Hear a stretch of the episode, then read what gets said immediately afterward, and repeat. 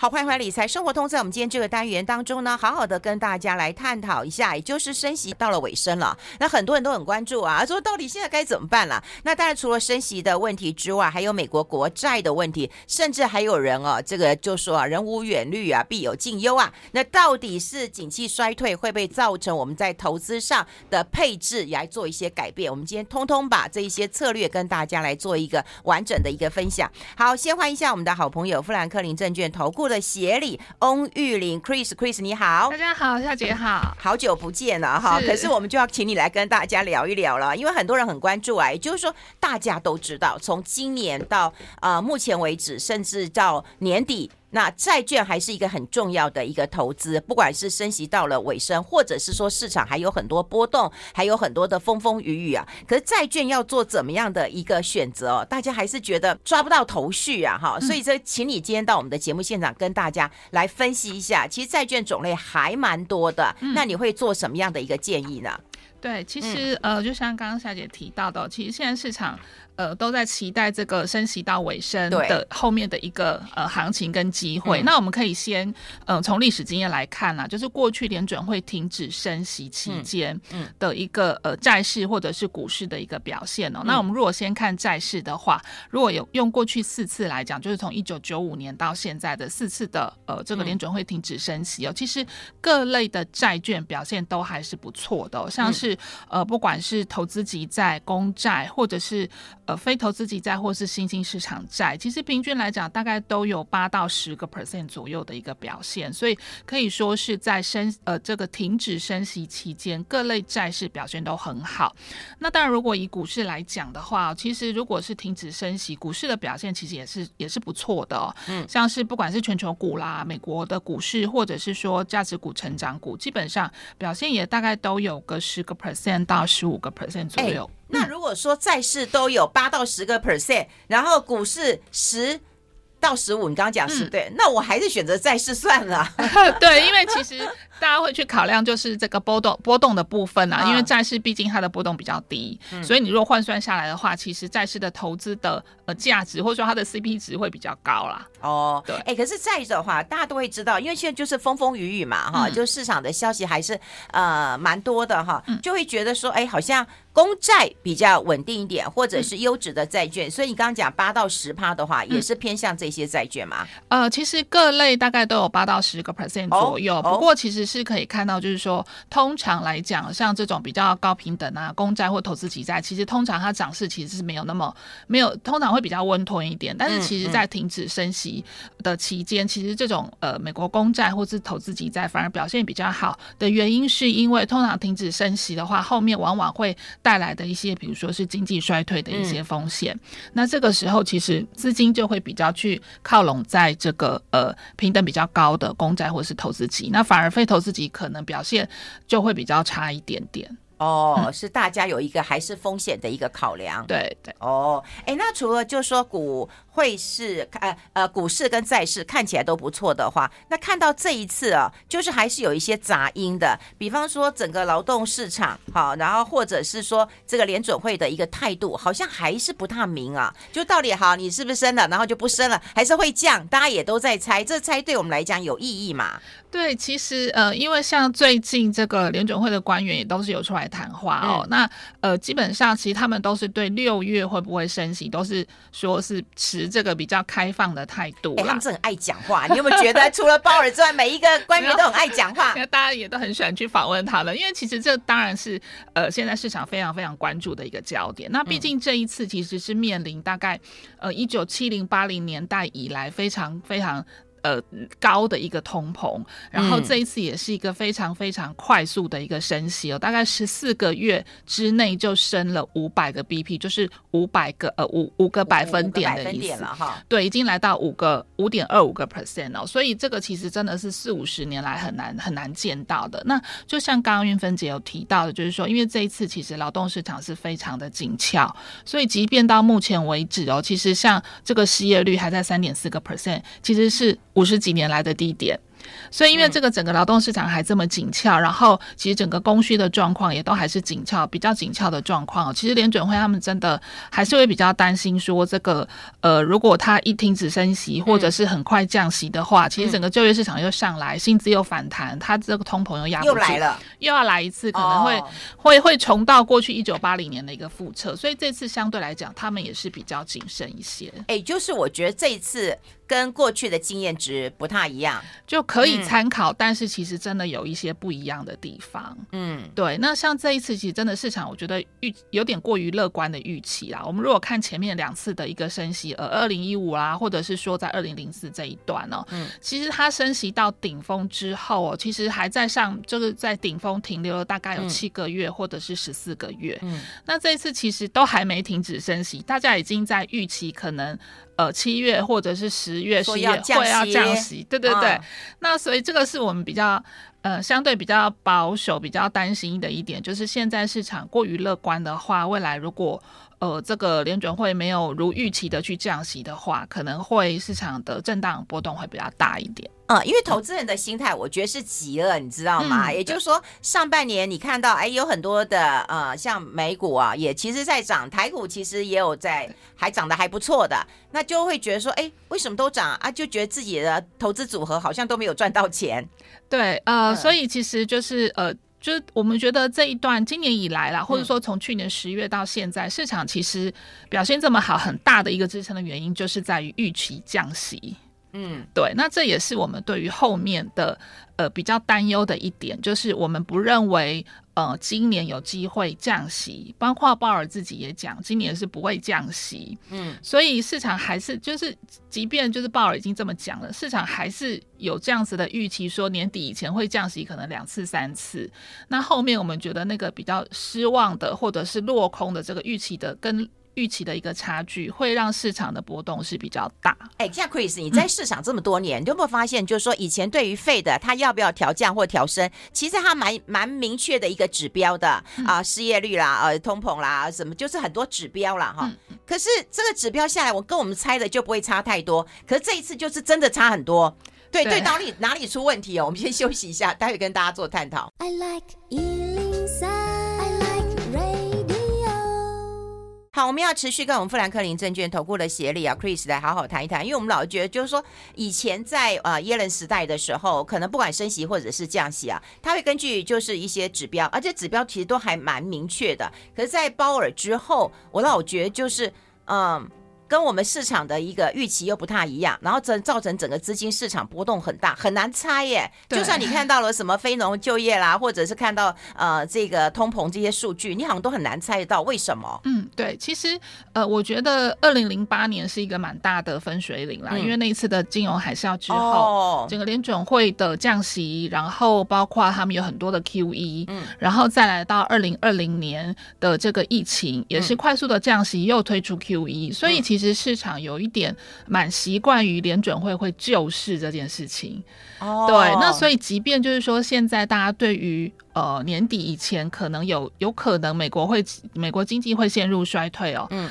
呃，市场其实还不太有去反映这一块的原因，是因为大家就觉得如果经济衰退，联准会会降息，会救市。对，所以反而就是市场一直都在一个，联准会变成那个急诊室了，对 对，救世主了，对对对对。但这一次，因为其实面临我们刚刚提到，就是这么高的一个通膨，嗯、又是很黏的一个通膨，我们觉得联准会真的不会再像过去一样扮演这种救世主的角色哦。对。可是你想想看啊，像我有看到你带来的图表啊，也就是我们会看那个 FedWatch，它有点像那种那种看到未来的一个呃期货的一个数字嘛，哈，就看。到年底的话，好像它现在的利率水准还是不到五嘛，那显然它就是有降息的可能性嘛。嗯、对对，嗯、呃，其实现在利率期货大概会预估，就是年底前可能会有两次，嗯、甚至是到四次的一个降息机会。对，那所以这也是刚刚一直提到，就是说市场真的是很乐观的在预期降息这件事情。嗯，但其实因为呃，整个联准会已经讲了，今年降息几率不高。嗯，再加上呃，就是我们觉得就是现在的一个预期的一个差异啦，会让后面的一个市场的波动会加大。嗯嗯。好吧啊，那如果说我们不猜的话，我们不猜的话，那现在看到债市还有还有还还有这个肉吗？还可以投资吗？呃，可以的，因为其实。呃，我们刚刚提到，就是说整个景气的前景不是很明确，嗯、然后联准会后面它到底要不要呃这个降息，好像可能也没有很明确。但是我们至少现在看到的确定的一个数据是在于通膨已经下来了，嗯，从高峰下来，然后还有还有就是整个经济的数据，整个景气是在走弱的，嗯，那就过去历史的这个数据来看的话，在景气跟通膨双降的年代哦，其实整个呃债市的表现是非常好的。特别是在呃，像是从我们如果统计从这个一九八零年以来啦，在景气跟通膨双降哦，这个美国复合债平均大概有呃十一点三个 percent 的一个报酬率，嗯，是比其他的情境都呃。表现都要来得出色，其他的情境可能就是呃四个 percent 到六个 percent，嗯，对。但如果是你景气跟通膨双降的情况之下，嗯，美国复合债大概是会有双位数，但是复合债大概就是算综合债，嗯，对不对？对，它就是比如说有高评级的公债啦，哦，投资级，那可能也会有搭配一点点的比较低评级的非投资级债，嗯。嗯，就是说就算通呃这个景气有稍微降一点，通膨也打下来了，还是有十一点三 percent 的，嗯，对。对、嗯、对，所以另外的话，我们看到就是说，如果一样是以这个呃升息呃停止的这种状况来看的话啦，嗯、我去投资，不管是一年或者是三年，嗯、呃，美国公债啦，或者是这种高评级的复合债，也是会有这个十个 percent 到呃二十几个 percent 的一个报酬率。嗯，对，所以其实如果以过去整个景气通膨双降，然后升息，现在呃不管我们六月升不升啊，基本上其实也都是以来到升息的尾声哦。从历史的经验来看，都是债市。是多头的一个启动，嗯，哎，那很多人都已经不敢碰那个非投资等级债，或者碰到新兴市场债。他们在这种不管啊、呃，景气也降了，或者是通膨也降的情况之下，他们的表现还好吗？呃，基本上如果是在一个。呃，升息到了尾声，或者是利率往下走，殖利率，因为其实殖利率现在已经往下往往下走了嘛，哈、嗯，高峰是在去年的十月，大概四个 percent 以上。那最近今年以来，大概多半时间都是在四个 percent 以下，所以现在其实殖利率已经先行反应，就是往下走了。那当然，其实后面我们刚刚有提到，就是说后面可能会有这个呃经济衰退的一个风险。那如果是经济衰退的话，大家就会比较担心违约的状况。那这就是反映在非投资级债可能后面会有一个。个呃违约率攀升的一个风险，嗯，那包括新兴市场债的部分也是哦。那这部分因为但不过其实我们觉得，呃，以非投资级债来看的话，目前的状况可能不会像过去的循环来的那么糟，嗯、主要是因为呃，其实大家也都经历了二零零八啦，或是二零二零这一种呃景气快速大幅往下滑落。那现在很多非投资级债的这些企业，他们都。呃，变得非常保守，嗯，所以他们在资金的运用上面，或者是流动性的准备上面，都比过去要来的健康的很多。嗯，所以我们觉得非投资级债不会有过去那么差，但是相对来讲，还是我们现在还是呃比较审慎的一个看法，可能要保守一点哈。对，可能你要去投非投资非投资级债的话啦，嗯，需要去真的是精选个别的标的，就不能以，嗯，以整个指数来看了。哎，那如果就债券来讲的话，那它这个比重呢，是不是啊，呃，公债高评等的，嗯，高投资等级的要多一点？对，目前来看，呃，我们觉得后面会有比较会有经济衰退的风险，所以我们认为，呃，像这种比较高评级的复合债哦，这种精选的呃复合型的这种收益的收益型的债券呢，你可以去搭配比较多的。呃，高评级，比如说你的投资级可以到四成以上，哦、然后对你的公债可能也可以来个两成左右。嗯、那我们刚刚提到非投资级债，你可以透过一些精精精选一些比较好的标的，你还是可以配到两成三成左右的非投资级债。嗯，那你这样变这样的搭配，变成你在债性的品质上面跟你的收益上面都可以兼顾到。嗯，不过这没办法自己挑了，这除非你自己很厉害啊。就就找你挑吧，对，所以其实我们会推荐，就是说，你可以用呃比较高评级复合债的方式。那第一个就是各类的债券，它都帮你搭在里面了，包括新兴，刚刚您提到的新兴债，它其实也搭一点点，还是有搭一点啊？对，还是会搭一点点，但比重不高吧？对，比重比较少，因为像现在其实大概就不到一成啦。不到一成，嗯、对。嗯、那呃，当然，像复合债是一个是你它可以广纳各类的债券，那另外一方面的话，就是它可以随随着景气去调整。所以现在我们觉得是景气比较谷底的状况，它就会去配比较多的公债或是高评级。嗯，那未来如果整个景气触底反弹的话，像您刚刚提到新兴债，它可能整个呃涨升的这个动能会比较强，它整个新兴债或者是非投资等级债的比重就会拉高。哦，哎、欸，其实像我最近大概接触很多投信跟投顾业者，其实大家的共识也都是差不多，就是一定要持有一些呃债券。嗯、对，那这债券当然如果你不会挑，就是高平等的要多一点。就像也你讲的哈，就是可能要四成呃左右，就是投资等级再加美国公债，可能就要超过六成了。嗯对对对、哦、对，就比较保守的部分要比较高一点点。哦，嗯，哎、欸，那这是债券的一个部分啊。嗯，那股票呢？股票的话，你们会怎么看待呢？呃，其实其实像呃已经快要结束的美国第一季的这个财报的一个公布哦，嗯、那这一次公布到目前为止，大部分都公布，那结果其实是比预期好非常的多。对，因为预期看起来很悲观呐、啊。对，预期其实这一次在呃出这个报告之前，其实大概是预估平均呃这个获利下修大概是七个 percent，就是获利的衰退大概七个 percent，、嗯、但现在为止到上周大概。是只有衰退二点二个 percent，嗯，对，所以是比预期好非常非常的多哦。哎、欸，那比预期好，这就很好。虽然我看有些企业还是衰退啦，像我看到很多科技股还是衰退的。那股票要做怎么样的一个挑选？我们待会跟大家来做一个分享。我们先休息一下，进一下广告。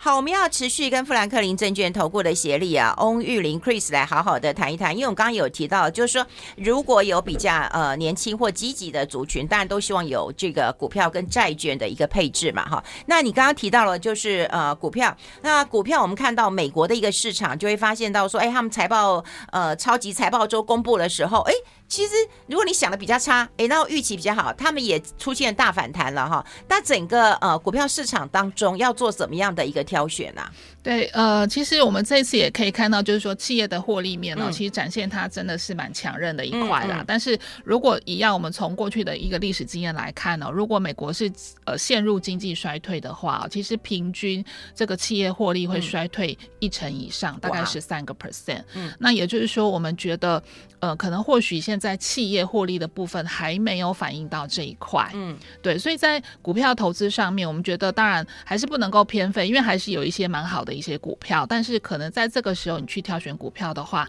要去挑选比较稳健一些，比如说有一些比较呃比较会去配股利的公司哦。对，因为其实一样，我们如果去看这个统计期相同的统计期间呢，其实呃企业获利衰退一成以上，但是股利只有衰退一个 percent。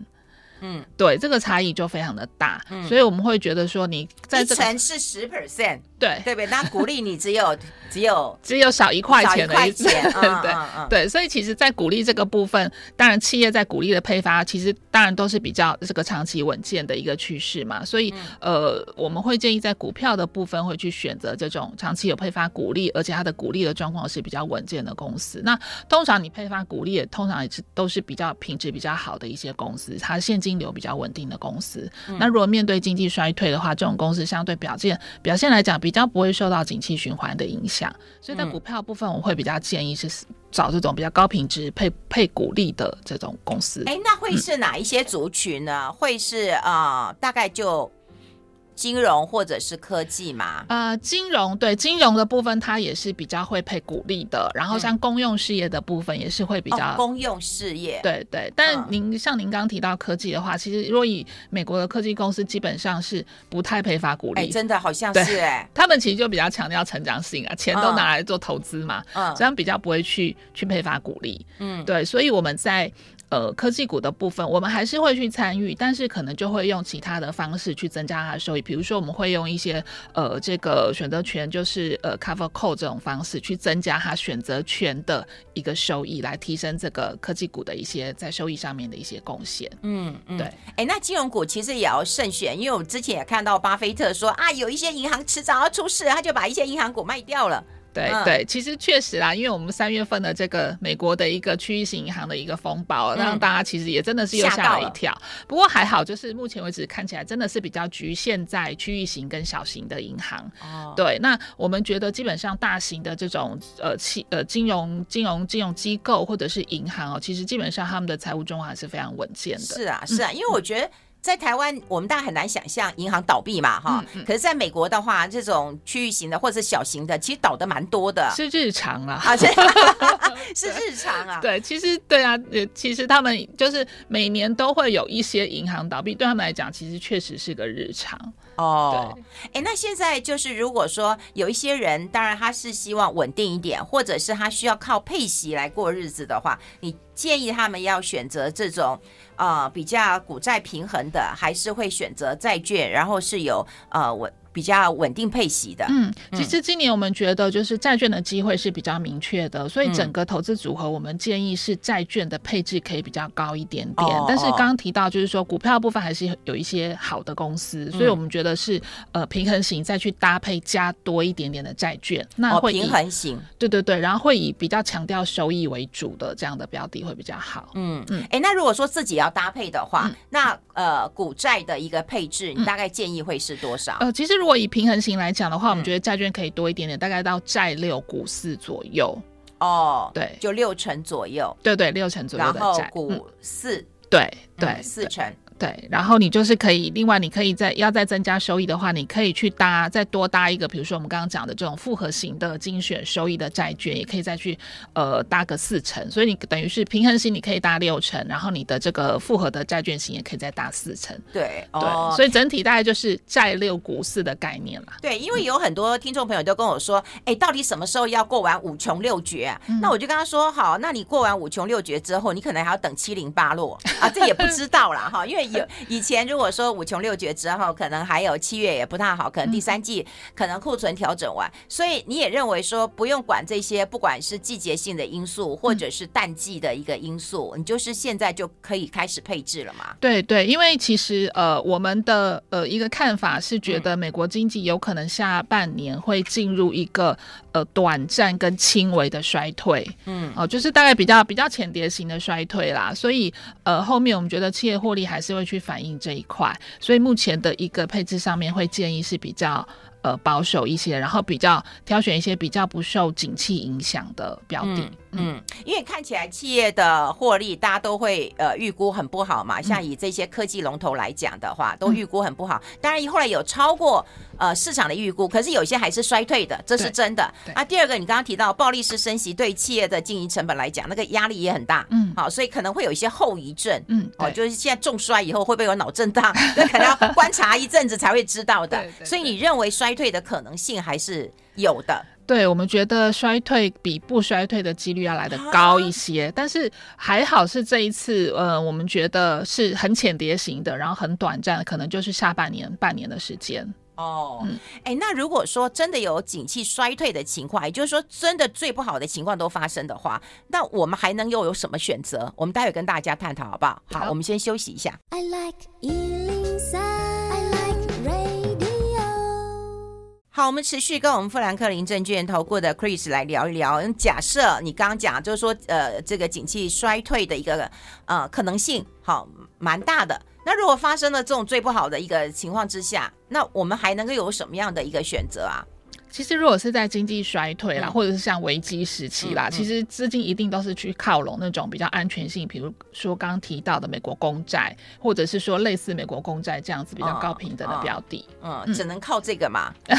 对，呃，因为呃，其实应该是说，呃，性平是高的。那除了美国公债之外，哦，像是呃这个 Ginnie Mae 债哈，它是唯一有美国信用担保的房贷抵押债。Ginnie Mae 到底是什么？嗯、是以跟以前那种房地美、房利美一不一样？因为发音都还蛮。蛮像的，对，呃，因为其实美其实应该是说，呃，房房地美跟房利美，它是所谓之前所谓的二房了。对，那时候很可怕，对，对不对？对对对，那个时候在金融海啸的时候，那它现在其实还是属于被被接管的状态。那我们现在提到的这个 Ginnie Mae，它其实 Ginnie Mae 是什么？对，Ginnie Mae 它其实我们大家都是翻译成吉利美哦，吉利美，它基本上也是一个呃后背后有这个美国政府支持的一个呃房贷抵押的债券，所以一般来讲就是这种机构房房贷抵押债。那因为它是呃，等于我们刚刚提到的三家里面，它是唯一一家有背后是有美国政府的一个信用保证，所以它的品质是最高，是三个 A，是跟美国政府一样，美国政府债一样。哎、欸，这我们比较少听到哈、嗯。对对，所以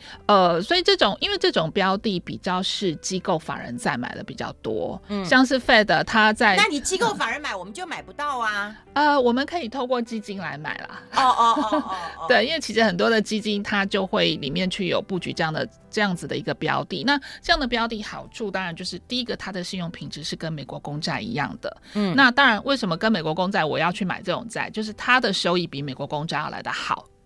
嗯，因为它其实背后当然有一些呃，这个房贷呃房地产市场的一个波动嘛，嗯、所以相对来讲，它的收益性的话，会比这个美国公债要来的高一些。就过去的一个呃历史的一个一个数据来算的话，它的收益比较高，嗯、那相对来讲，它的波动又又比较低。嗯，所以这为什么就是说，在美国公债之外，其实会有很多的机构反而会去选择像 Ginnie Mae 债这样子的东西，因为它收益又高，波动又低。嗯、那还有一个就是它跟其他的信用资产，就是跟其他的这个债券的相关性又低，所以你把它放到你的投资组合里面，它其实就是一个在不管什么样的情境里面，它表现非常稳定的一个标的。所以它可能等同就是美国公债的一个性评，嗯、也等同像这种高级的这个平等的收益债的平、嗯、呃平等吗？对对对，哦哦，对，所以它等于是呃，它就是跟美国公债有相同的平等，但收益又比较高。嗯，对，所以会受到很多这个机构法人，或者是说很多银行，他们也会去买这样子的债券。嗯，对，哦，哎、嗯，这因为大家都不知道，然后之前不是那个呃那个什么瑞幸有出事那个 AT One 嘛，哈、嗯，那以前也大家有觉得说，哎，那 AT One 不会出事，就 AT One 就是没了哈。对，对对。那这种呃 Ginnie Mae 不会，对，因为它其实就是美国有背后有美国政府的一个担保。对，所以除非说你担心这个美国美国政府，它美国政府会倒，你可能这个当然就也没救了。但是如果基本情境啊，就是美国政府不会倒，你你敢美去买美国公债的话，你就敢去买这个美国 Ginnie Mae 债。对啊，我跟你讲，对啊，大家都问说，那美国会不会倒？其实美国如果倒，大概就世界末日了吧。对，所以其实像对不对？差不多是这样的意思啦。对，因为其实就是这种最高评级的都倒了，那真的其他也没有什么资产是可靠的了。哦，对，所以那它的这个是我们最后的一道防线，就是我们如果还是很担心的话，你蔡是一个非常保守的一个人的话，你可能就要纳入一下这些 Ginnie Mae。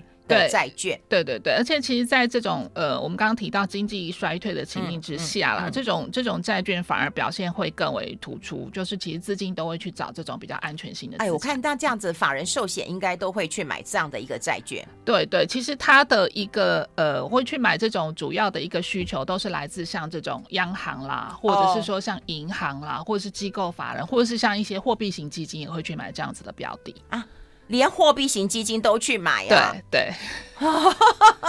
对，所以都是这种大型的机构啦，或者是这种基金去买的。对，可是你对它的预期一个报酬率就啊、呃，不要奢望的太高。对，你就不要奢望它有八趴十趴啦。对对，因为其实如果以现在美国公债公债殖利率大概十年期公债殖利率大概三点七到三点七左右嘛，那它其实就是差不多这样子的一个水准，或者是高一点点，它就是比美国公债要好一点点。嗯，对。所以你就不要设想它八到十，可是它可以稳稳的，对，对不对？让你的资金小小的一个成长。所以如果说现在我们帮大家分级的话，你是一个比较积极的人，好，当你刚刚讲过了债跟呃股六四比，对不对？嗯、那如果说你是一个比较呃稳稳健型的人的话，哎，你可能可以加一点，好，就是。嗯新兴市场的一个哈债券，但不要太多了哈，大概一两成。那如果你是极度保守的话，你可能要加入这个 Ginnie Mae，是这样的一个。方式嘛，对对对，所以就是比较中性的，你大概可以用复合债的方式去、嗯、去持有，或者是刚刚提到、哦、复合债，对对对，复合债的话就是各类债券都有。那现在相对来讲是呃高评级比较多，然后你也可以去搭一点点平衡型嘛，刚刚讲的债六股四，那如果这类都是基金经理人帮我们操作了吧？对对对，它都是属于它都算是一种复合型，里面有多种资产的，所以都是经理人他会因应现在的市场状况啦、景气的预期等等，他会随着这个状况去做做搭配做调整，哦，那也好啦。要不然就是你自己要当自己的基金经理人。嗯、所以我刚刚讲就是说，如果你自己够厉害的话，你自己去配，我觉得也 OK。嗯嗯，就是啊，股市在六，然后你在的话，你自己再去分美国的高平等的一个收益啊债券，然后还有一些就是啊新兴市场的债券一点点，嗯嗯，好，然后你去自己去配也 OK 啦。对对对，那当然如果。呃，比较保守，你真的是非常保守，非常担心经济衰退，非常担心这个股市如果之后重挫，嗯、或者是非常担心现在在谈的这种美国债务上限的危机，嗯、你就可以去加多一点点，像我们刚刚提到的这种居尼美债。哦，嗯、好，那因为我们在节目希望让大家了解这个趋势嘛，哈，跟未来的一个状况，我们不能够提到这商品相关的名称。那有很多人一直在问啊，那你可以打我们中广的服务专线零二二五零零五五六六，我们还是期待。大家先了解一下趋势，还有了解你投资的一个属性，再来做投资的布局。今天非常谢谢我们富兰克林证券投顾的协理翁玉玲，谢谢 Chris，谢谢谢谢。谢谢谢谢。